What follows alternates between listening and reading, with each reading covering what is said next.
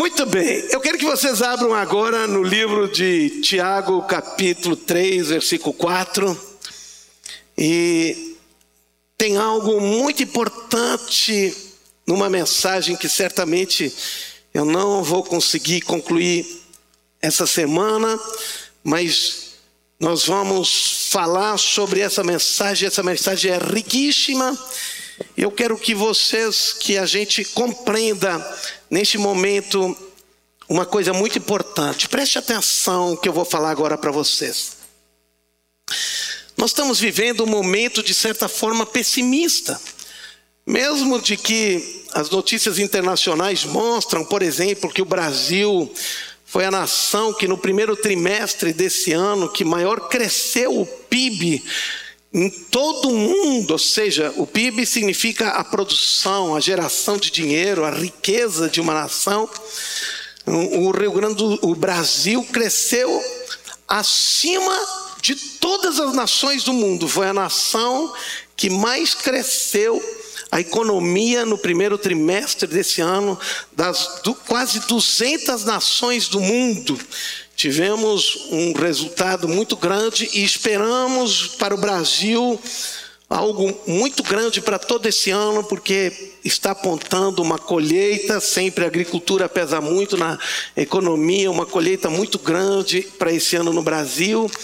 E, e muita coisa, estamos com uma grande expectativa na nação para esse ano. Mesmo assim, os pessimistas e aqueles que querem destruir a nação, porque eu não posso pensar outra coisa do que é isso. Tem pessoa que vive para falar e para ver a desgraça, ou seja, quanto pior, melhor.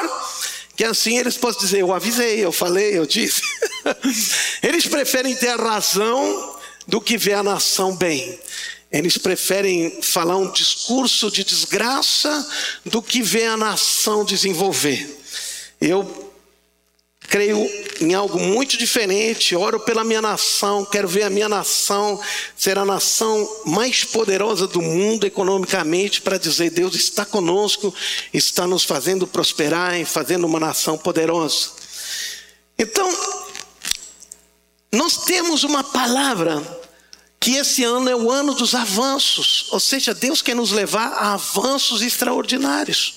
Deus quer nos levar a, a, a, alcançar coisas tremendas. Deus quer nos levar a crescer e alcançar e botar o pé onde nós nunca botamos, a ter experiências que nós nunca tivemos, a alcançar coisas que nós nunca alcançamos, a fazer coisas que nós nunca fizemos e a ter resultados que nós nunca tivemos.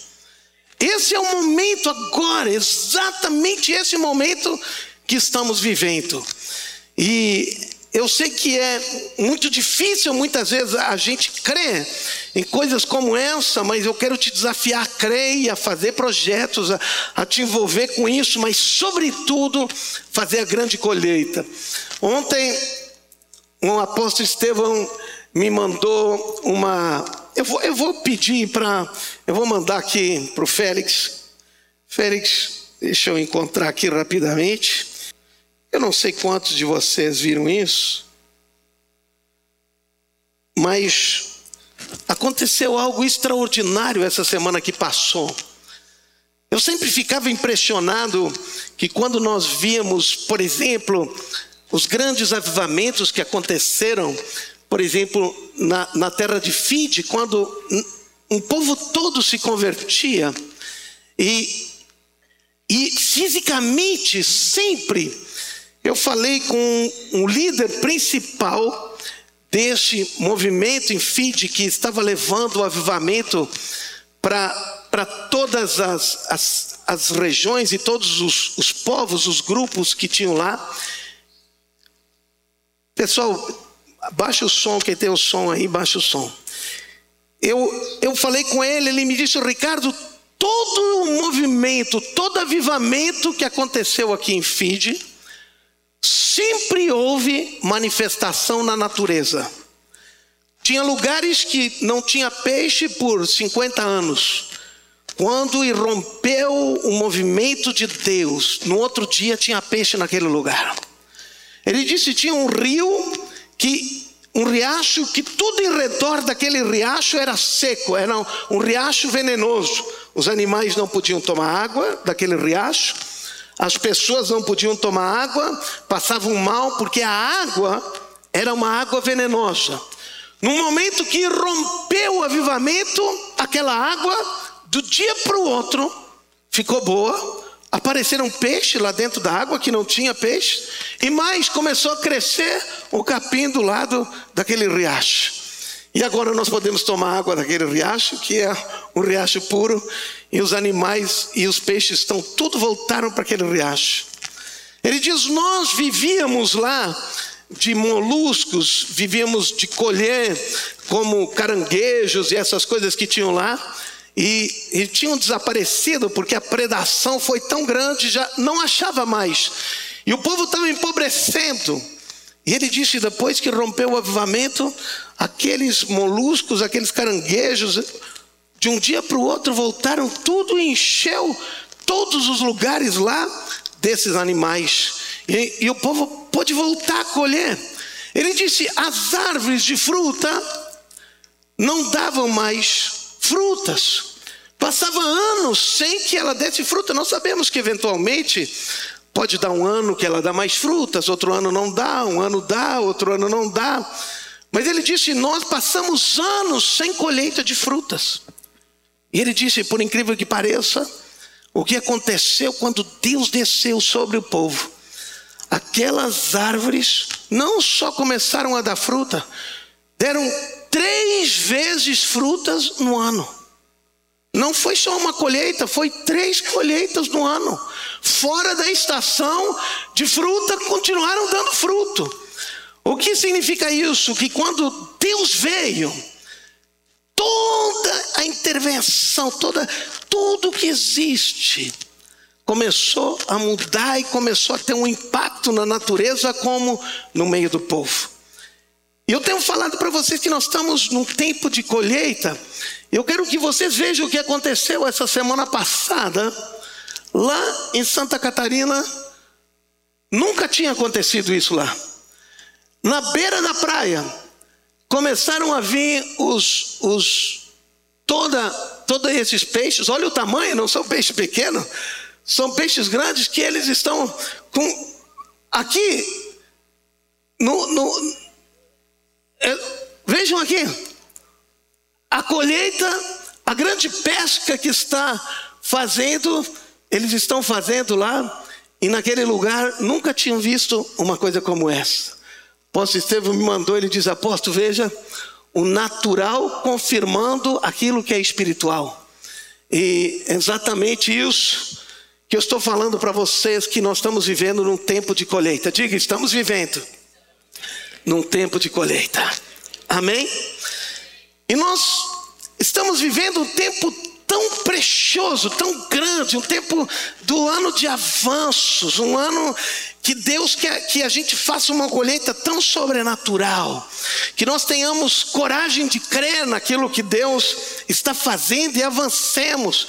Tenham estimulado as folhas de célula, tudo, nas pregações, na reunião com os líderes, e, e de tudo que eu poderia falar, eu estou falando e fazendo para que vocês realmente entendam que estamos vivendo um tempo sobrenatural este momento. Apesar disso, como eu falei, que Deus está apontando para este caminho a os pessimistas de plantão e dizem: olha, a situação está indo de mal a pior, se continuar assim, não sei o que vai dar do nosso Brasil, né? e se tu continuar olhando muito a Globo, tu vai ficar pior que eles ainda. Né? Porque eles falam uma coisa e muitas vezes fazem outra, é, e parece que esse povo quer ver a desgraça, parece que querem ver que as coisas realmente estão fora do controle, que as coisas estão indo mal, que tem muitas pessoas que estão perdendo emprego, que estão. E pelo contrário, nós temos visto que teve um avanço no emprego que nós tivemos agora nesse primeiro trimestre, aqui no Brasil, de uma forma extraordinária. Mas entendo, estamos vivendo uma dicotomia. Alguns tentando destruir a nação, semana passada tentando votar a liberação da maconha aqui no Brasil. Se não fosse pelo um movimento muito forte dos cristãos, teriam liberado a maconha. E, ou seja, muita gente tentando destruir a nação e tentando colocar e fazer com que a gente não tenha muita esperança. Então, com base nisso, eu gostaria de trazer uma palavra. Então, vai ser essa semana, a semana que vem, nós vamos continuar. E uma palavra muito importante que tu precisa entender. E começamos com Tiago, capítulo 3, versículo 4, que diz assim: Observai igualmente os navios que, sendo tão grandes e batidos de rijos ventos, por um pequeníssimo leme são dirigidos para onde queira o impulso do timoneiro. Ele está dizendo, assim como um pequeno leme, e é pequeno mesmo. Às vezes eu vejo aquele navio, aquele tamanho daquele navio. Eu já viajei no maior navio do mundo, passei uma semana e, e, e é grande. Meu Deus, eu não consegui durante uma semana em todos os lugares do navio. Ele estava com 14 andares o navio tinha, para vocês terem uma ideia, 6 mil pessoas no navio. E e o leme é pequeno. Leva aquele navio tão grande, tinha 14 restaurantes dentro do navio, para vocês terem uma ideia, o tamanho do navio. E o leme era pequeno, que leva todo aquele gigante de um lado para o outro. E é isso que ele está falando, ele está dizendo: assim é a língua, pequeno órgão que se gaba de grandes coisas. Vede como uma fagulha põe em brasa tão grande selva. Ele está dizendo: a língua é pequena, mas a língua é que dirige a vida de uma pessoa.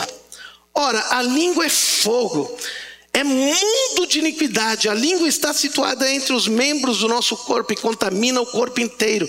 E não só põe em chama toda a carreira da existência humana, como também é posta ela mesma em chamas pelo inferno pois toda espécie de férias, de aves e de répteis e seres marinhos se toma e tem sido domado pelo gênero humano. A língua, porém, nenhum dos homens é capaz de domar. É mal incontido, carregado de veneno mortífero. Com ela bendizemos ao Senhor e Pai, e também com ela amaldiçoamos os homens feitos à semelhança de Deus. De uma só boca procede bênção e maldição. Meus irmãos, não é conveniente que essas coisas sejam assim. O que Tiago, que era um judeu, ele entendia muito claramente. Eu quero que vocês entendam que o livro de Tiago é um livro sui generis. Por quê? Porque o livro de Tiago, muitos teólogos acreditaram em teólogos famosos, inclusive Martin Luther acreditou que o livro de Tiago estava mal posicionado na Bíblia, que a Bíblia, o cânon bíblico não devia de conter o livro de Tiago. E não só ele, um outro movimento de igreja local diz que o livro de Tiago ele, ele serve para mostrar o que não é certo. Mas por que essas pessoas falam assim? Porque Tiago, ele carregava dentro dele os conceitos hebraicos. E quem lê o livro de Tiago com a cabeça que nós temos hoje, influenciado pela cultura grega que nós temos hoje na sociedade, e pela mentalidade que nós aprendemos de nossos pais, não consegue entender. Por exemplo, isso, que ele diz: que a língua é que define o rumo e que a língua define o futuro do homem. Diga assim: a língua define para onde o homem vai. Isso é uma coisa que nós não compreendemos muito bem com a mentalidade grega que nós temos, com aquilo que aprendemos dos nossos pais, porque a língua fala e uma pessoa pode falar uma coisa e fazer outra. Então não é tão tão, não sei por que Tiago dá tanta importância para isso. Sabe por quê? Preste atenção. Porque Tiago sabia o que significa a palavra. Tudo que nós sabemos que significa a palavra de Deus, que a palavra de Deus significa ordem, que a palavra de Deus significa promessa, que a palavra de Deus significa coisas, que a palavra de Deus é uma substância, que a palavra de Deus significa ação, que a palavra de Deus ela carrega, não apenas ela, ela quando falada, não apenas é uma palavra, mas sim que ela, quando é liberada, ela tem vida, ela tem ação, ela tem poder, ela realiza, ela materializa aquilo que nós não vemos. Por isso que os autores hebreus dizem que a palavra é uma substância. Por isso que também está escrito em, em Hebreus 11, 11, 1, diz que a fé é a certeza das coisas que se espera. Em outra tradução diz assim que a fé é a substância, porque compara a fé com a palavra. A palavra é uma substância e a fé é uma substância também. Ou seja, a palavra de Deus tem essa força. A palavra de Deus ela tem conteúdo. Ela tem realidade. Ela tem realidade, ela produz coisas, ela gera coisas. Mas interessante que quando a Bíblia fala da palavra dabar, ela não está falando só da palavra de Deus, ela está falando da palavra que tu fala também, da palavra que nós falamos também. Então, tudo isso que a palavra de Deus produz, tudo isso, aquilo que nós falamos, igualmente acontece. Quando nós não temos esse conceito, quando nós não entendemos isso, nós falamos as coisas ao vento, ao ar e pensamos que não tem consequência aquilo que nós falamos. Mas Tiago aqui está dizendo que a palavra, aquilo que nós liberamos da nossa boca, irá produzir coisas estratosféricas irá dirigir o rumo, produzirá coisas que nós não imaginamos. Mas como nós não nascemos nessa cultura hebraica, como nós viemos dentro de uma cultura grega, o que acontece? Que nós não damos atenção para isso. Falamos qualquer coisa, dizemos qualquer coisa, não nos comprometemos com aquilo que falamos. Hoje pode ser sim, amanhã pode ser não. E o que é que a palavra de Deus nos fala aqui? Aquilo que nós falamos, tudo aquilo que vocês aprenderam sobre a palavra de Deus, exatamente a mesma coisa é a nossa palavra que nós falamos. Então, nós precisamos aprender que as palavras são poderosas.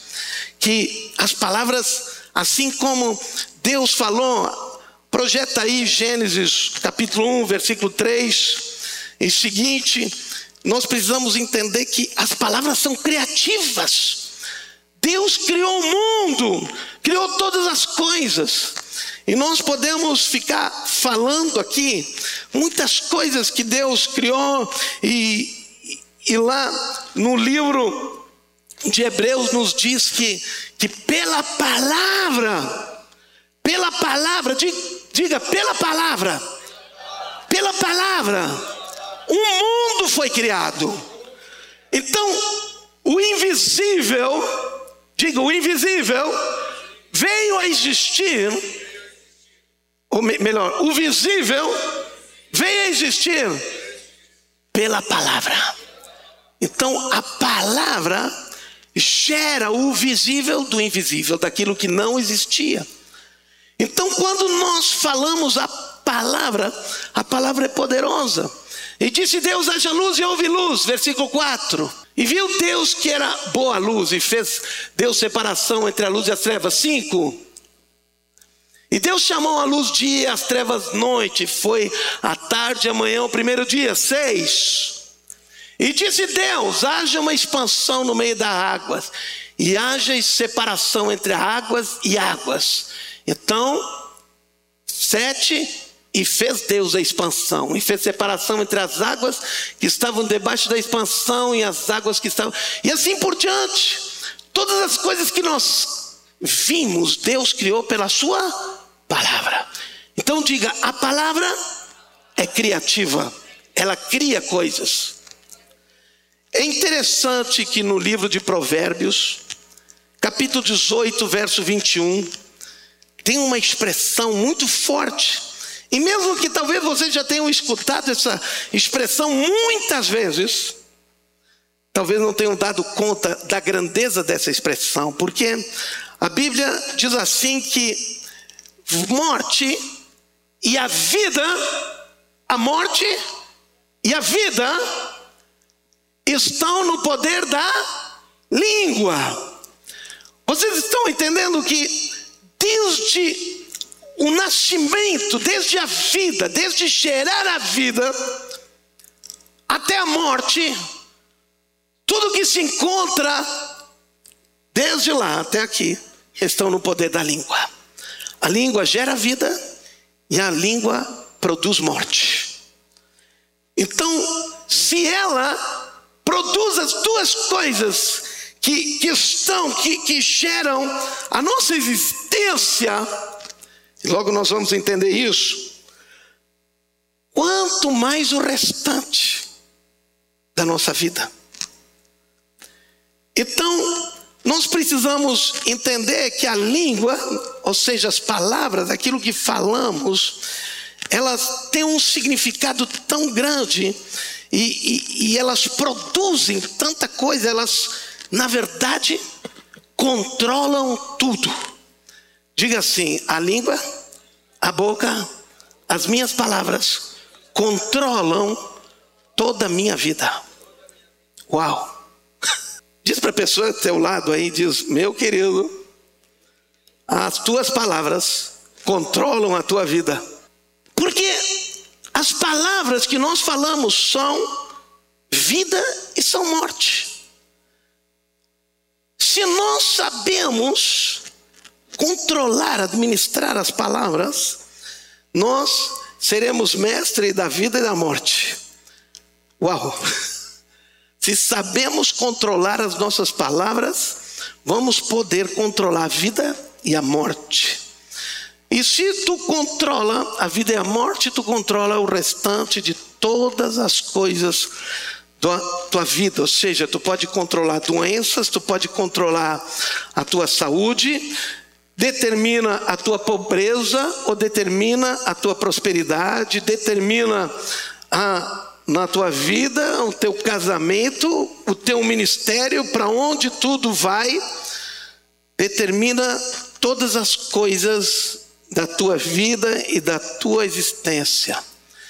Então, todas as coisas, todo bem, todo mal, tudo aquilo que tu vive, tudo aquilo que tu experimenta, tudo aquilo que tu vai ser, aonde tu vai chegar, aonde tu não vai chegar, o que tu irá fazer e o que não irá fazer, está no poder da língua, a Bíblia diz. Porque assim como todas as coisas foram criadas pela palavra, tudo aquilo que é gerado em nossa vida é gerado primeiramente pela palavra. É uma ferramenta tão poderosa que nós podemos nos destruir a nós mesmos ou podemos tirar uma vantagem tremenda daquilo que nós falamos. Vou falar de novo. A língua, ela é tão poderosa que nós podemos destruir a nossa vida ou podemos tirar uma vantagem tremenda e produzir coisas tremendas através daquilo que falamos. Nós muitas vezes não nos damos conta, e por isso que no livro de Oséias 4,6 diz: Meu povo perece, meu povo é destruído por falta de conhecimento. E nós não tendo conhecimento dessas coisas, não dando atenção para aquilo que a Bíblia fala, para dois homens como Tiago, e, e, no livro de Provérbios, Salomão, o homem mais sábio do mundo, insiste em falar do poder das palavras e, e fala constantemente. E se eles falam é porque realmente tem esse poder, mas nós não crescemos escutando isso. Nós não crescemos nessa cultura e deixamos que as palavras estabeleçam um destino de desgraça, muitas vezes, para a nossa vida, do que produzir a abundância de Deus sobre nós. Nós precisamos então entrar realmente na compreensão daquilo que é a palavra. E eu só vou falar um pouco mais. As palavras, elas são usadas para três coisas. A primeira coisa, como nós vimos, as palavras são usadas para criar as coisas. Então, nós entendemos que nós podemos criar um avanço, um rompimento, uma colheita. Nós podemos criar coisas extraordinárias na nossa vida, porque a palavra é criativa. Nós vimos que Deus criou tudo pela palavra. E se Deus criou o universo pela Sua palavra, se Ele criou os astros pela Sua palavra, e se nós vamos criados e gerados à imagem e semelhança de Deus, e se o próprio Deus diz que nós somos assim como Ele é neste mundo, significa que as nossas palavras também são criativas, logicamente, se acompanhadas de fé. Por isso que a Bíblia diz: nós cremos e por isso nós falamos. Se eu não creio, eu posso falar um monte de bobagem, eu não crio nada, só cria desgraça. Então, nós podemos criar a enfermidade ou a saúde, nós podemos criar a vida e a morte. Nós podemos criar prosperidade ou pobreza. A palavra tem esse poder. A palavra pode gerar isso em nossas vidas de uma forma muito forte. Quando Deus no início nós vimos, Deus criou todas as coisas, criou pela Sua palavra. Na próxima vez que tu quer que alguma coisa seja gerada na tua vida, saiba que a tua palavra precisa criar isso antes. Eu tenho uma, um princípio na minha vida que eu nunca vou além das minhas palavras. Diga assim: eu nunca irei além das minhas palavras. Diga assim: as minhas palavras sempre vão na minha frente. Porque a palavra é que abre o caminho, é que ela cria as realidades da minha vida. Quando eu digo, este ano será o ano extraordinário de avanço em minha vida, eu estou declarando a palavra, eu estou gerando isso, estou criando isso, e eu vou atrás. Ou se alguém diz, eu tenho medo desse ano, não vai ser fácil, vai ser um ano difícil, eu não sei como eu vou aguentar, não sei se eu vou conseguir vencer. As tuas palavras estão na frente. Bem-vindo à desgraça já estabelecida na tua vida para esse ano. Então, quando nós queremos criar algo, nós precisamos ter isso em mente, que nós precisamos decidir viver criando as coisas pelas nossas palavras, gerando as coisas pela nossa palavra, produzindo as coisas pela nossa palavra.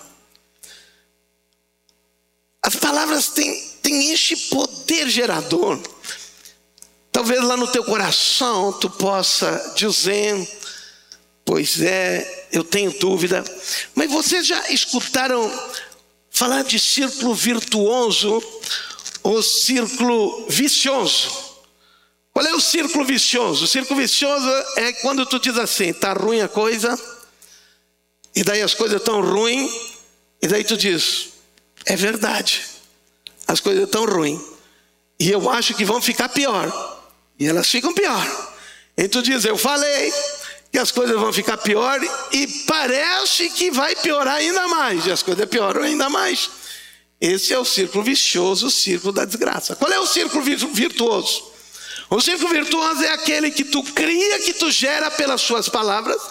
Então diz, Deus, irá acontecer coisas extraordinárias. Eu não sei como vai acontecer isso, mas irá acontecer coisas muito grandes, tremendas, porque Deus definiu que esse é o ano que eu vou avançar. Eu não tenho nem ideia como, não tenho nem ideia de que maneira. Só que é o seguinte: Aquilo que precisar fazer, eu vou fazer, e eu já estou sonhando, já estou planejando, já estou construindo, já estou botando, já estou separando recursos, já estou falando com outras pessoas na minha célula, eu já estou organizando, já estou fazendo reuniões, porque a minha célula, este ano, Eu nunca consegui colocar três pessoas durante anos na minha célula, mas esse ano eu vou colocar muito mais que três. Eu vou botar três, mais três, mais três, mais três, porque é o ano dos avanços, é o ano da colheita, é o ano da grande pesca. E quando tu está falando isso na tua frente, talvez até tu tenha dificuldade de crer no teu coração. Mesmo que a boca fala daquilo que o coração está cheio, mas tu está falando. E no momento que tu está falando, tu vai ver, e aconteceu mesmo. E tu diz, vai acontecer coisa melhor ainda. Ou seja, não importa. Sabe de uma coisa? Lá dentro do teu coração, o homem, ele é por natureza ele, ele por natureza, ele, ele é pessimista, ele vê as coisas ruins, é influenciado, ele tem dificuldade de ir além daquilo que, que Deus estabelece, daquilo que ele vê na frente dele, ele não crê naquilo que Deus diz, então o que acontece é que ele acaba não criando coisas. Mas o que eu quero te dizer é que quando tu fala, fala, quando tu declara, pela palavra.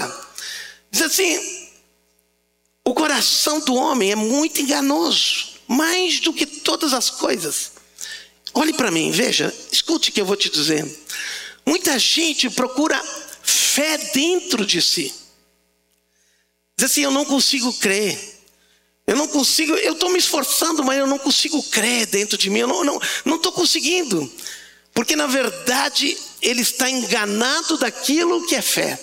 Porque ele está procurando fé dentro dele. Como se a fé estivesse lá dentro. Dentro do homem, dentro do coração do homem, dentro da mente do homem. E se nós procurarmos fé na nossa mente, pior ainda. Por quê? Porque a nossa mente, a palavra mente é logismos. E logismos vem de lógica. Então, se nós queremos procurar fé na lógica, nós vamos olhar as circunstâncias e diz pela lógica, tudo vai para o fundo do poço. Pela lógica, a coisa está indo de mal a pior. Então, se alguém quer procurar fé na sua mente, nunca irá acreditar num milagre. Por quê? Porque a mente é lógica e a lógica não admite o milagre. A lógica é contrária ao milagre, porque o milagre é a quebra da lógica. O milagre é a quebra daquilo que é natural. Então a fé não está na mente, apesar que muita gente diz a fé está na mente, a fé está no pensamento, não está, porque se a fé estivesse no pensamento, jamais tu poderia experimentar algo sobrenatural na tua vida. Jamais tu poderia escutar um testemunho como hoje, de que de um dia para o outro Alguém perde a vontade depois de 32 anos de experimentar droga. Que lógica tem isso? Nada. É milagre, é poder de Deus. Então, a fé não está dentro, na mente, no coração do homem. Aonde a fé está? Na palavra de Deus. Então, se tu diz assim, apóstolo, eu não estou conseguindo acreditar que tudo Deus falou, eu não estou conseguindo acreditar na minha mente, eu penso, mas quando eu estou olhando, eu não consigo ver que as coisas vão mudar, porque fulano, porque meu pai, porque meu irmão, porque a circunstância, eu não, não consigo ver a saída. Bem, então tu está procurando na lógica. Por quê? A nossa fé não está na nossa lógica não está na circunstância, não está naquilo que nós vemos. A nossa fé está naquilo que Deus disse: que Ele é o Deus do impossível, que Ele abre o caminho no deserto. Eu não estou vendo caminho nenhuma, mas Deus vai abrir um caminho. Eu não estou vendo nenhuma possibilidade de nem porta nem janela, mas fica tranquilo, uma porta vai se abrir. Por quê? Porque Deus disse que iria acontecer. Ele disse: crê em mim, eu vou cuidar de vocês. Eu vou levar vocês para pastos verdejantes. Eu vou curar. Eu sou o Deus que te cura. Bem, mas eu nunca vi alguém ser curado disso, lógico. Porque não existe cura natural na ciência para isso. Mas existe o que? A palavra de Deus. Então a nossa fé não está na nossa mente, nosso coração, o que eu estou sentindo. A minha fé está naquilo que Deus disse. Então, por que nós podemos declarar, mesmo que a nossa mente às vezes diz: Olha, mas não estou vendo, mas não é bem assim, sabe por quê? Porque nós dizemos: Eu vou declarar porque Deus disse. E se Deus disse, é nisso que eu estou crendo. Eu não estou crendo na minha lógica, eu não estou crendo naquilo que eu vejo, eu estou crendo naquilo que Deus disse. E Deus disse que ia acontecer. E se Deus disse que ia acontecer, não importa o que eu penso, não importa o que eu acho, não importa os meus sentimentos, não importa a minha mentalidade, não importa a circunstância, não importa a situação, não importa que os outros não consigam entender e não consigam aceitar que Deus fará alguma coisa. Mas eu digo, Deus vai fazer, vai acontecer. Eu libero a palavra, e no momento que eu estou liberando a palavra, eu estou criando aquilo que está na palavra de Deus. Amém? Estão me entendendo? Então eu não insisto que tu tenha um pensamento positivo, seria melhor, te ajudaria um pouco. Eu não insisto que tu consiga ver uma saída. Eu insisto que tu creia e declare aquilo que Deus disse. Eu gosto muito do, do pastor David Yong Chon, e que está aposentado agora, parece, o pastor da maior igreja do mundo. Mas ele, quando vinha uma mulher para ele, que estava muito doente, já tinha passado o tratamento de tudo.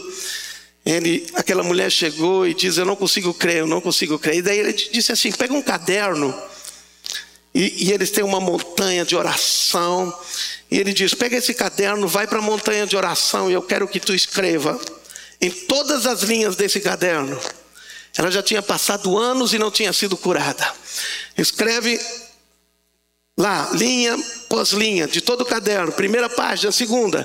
Escreve ali, vai escrevendo: pelas suas pisaduras somos sarados, pelas suas pisaduras somos sarados, pelas suas pisaduras eu sou sarada. Escreve: pelas suas pisaduras eu sou sarado, pelas suas pisaduras eu sou sarado. E ela foi na montanha de oração e ficou lá escrevendo: pelas suas pisaduras eu sou sarado. Não chegou na metade do caderno, ela estava sarada. Sabe por quê? Porque a palavra cria, a palavra produz. Mas ela não, na mente dela, não cria, nos sentimentos, nas experiências dela, não. Mas a palavra cria. Por isso, não importa o que tu está passando, não importa que tu esteja chorando, não importa que o teu sentimento esteja em frangalhos, não importa que tudo diga não. Se Deus disse sim, eu vou dizer sim. Independente de qualquer sentimento, independente de qualquer circunstância, independente de qualquer situação, independente daquilo que eu estou passando, independente do que os outros dizem, independente do que os outros falam, daquilo que os outros pensam, porque eu vou liberar a palavra de Deus e vou criar aquilo que será a minha vida aquilo que acontecerá na minha vida. Porque se a palavra tem poder para dar vida, para criar vida e para gerar morte, ela tem poder para fazer qualquer coisa na minha vida. Então, nós precisamos ter isso em nossa mente, essa clareza que a palavra de Deus é criativa em qualquer e pode criar os ambientes, aquilo que nós falamos, aquilo que nós fizemos e tudo mais. Então, a partir de hoje, eu quero que tu comece a criar a grande colheita que vai acontecer na tua vida, que vai acontecer na tua célula, que vai acontecer na igreja, em todas as áreas. Eu quero que tu comece a liberar desapóstolo, mas eu eu não estou dizendo para tu dizer a palavra que tu está sentindo. Eu não estou dizendo para tu dizer a palavra que os teus pensamentos mandam, eu estou dizendo para tu liberar a palavra de Deus na tua vida. E quando tu liberar a palavra, a tua palavra libera uma palavra positiva, uma palavra de Deus, não importa o que esteja acontecendo ao teu redor, começa a liberar a palavra. A palavra é criativa. Diga assim: minha palavra é criativa. A minha palavra aquilo que eu falo, define o futuro e os rumos da minha vida. Aquilo que tu será amanhã, ano que vem, daqui a alguns anos é aquilo que tu está gerando hoje pelas tuas palavras. Como nós vamos terminar, e eu quero que tu saia daqui entendendo claramente essa palavra que nos fala exatamente e que nos diz que a língua tem poder. Provérbios 18, 21, coloca aí. E eu quero terminar, eu quero dizer para vocês que essa pregação que eu fiz hoje, até agora, é 15% de toda a palavra. Porque eu mal falei de um caso da criação, da palavra criativa. E essa é a introdução de três questões que a palavra faz na nossa vida. Olha só, a morte e a vida estão no poder da língua. Aquele que a ama comerá do seu fruto. Entendam que a nossa palavra, aquilo que nós falamos, são sementes que vão produzir os frutos na nossa vida. Talvez tu diga, mas o que é essa semente? Nós plantamos umas árvores frutíferas lá em casa. E ontem eu fiz uma colheita de laranja lá. E essa árvore já deve ter 25, no mínimo 10, 12 anos, mais 15 anos. E eu fiz uma colheita de muitos frutos. Mas quando nós plantamos a árvore lá, jamais dentro daquilo poderia imaginar que aquela coisa tão pequenininho poderia ter tantas frutas. Talvez tu olhe agora mas será que essa palavra ela tem tanto poder? Mas aqui está dizendo, e logo nós vamos ver na semana que vem outros versículos que diz que as nossas palavras, aquilo que nós falamos são sementes. E nós vamos se saciar do fruto da semente que nós semeamos com as nossas palavras. Estão me entendendo?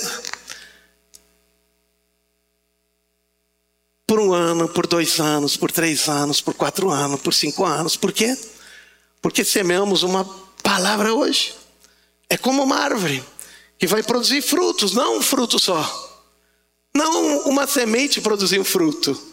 Vai produzindo e continua produzindo, e continua produzindo, e continua produzindo, e vai continuar produzindo.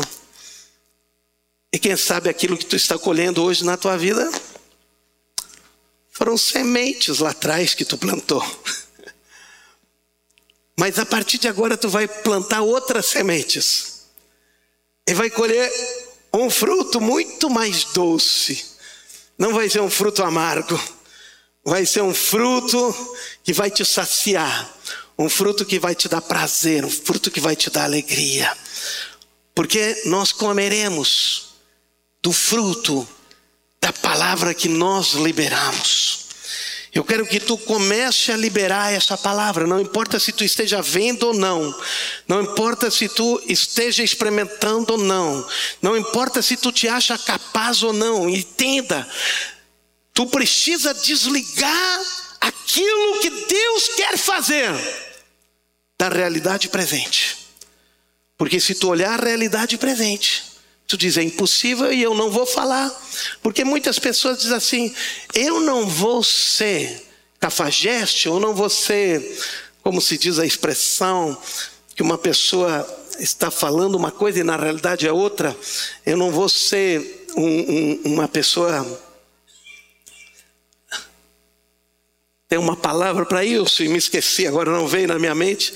Mas eu não vou ser Hã? presunçoso, qualquer coisa desse tipo, tem palavra até mais forte. Incoerente, presunçoso e coerente, de falar uma coisa e ver outra. Eu não vou ser incoerente. Mas é o seguinte: não importa o que tu esteja vendo, não importa o que esteja sentindo, porque como é que eu vou ser coerente diante de um paralítico, como é que eu vou ser coerente diante de um paralítico e dizer para ele: levanta e anda?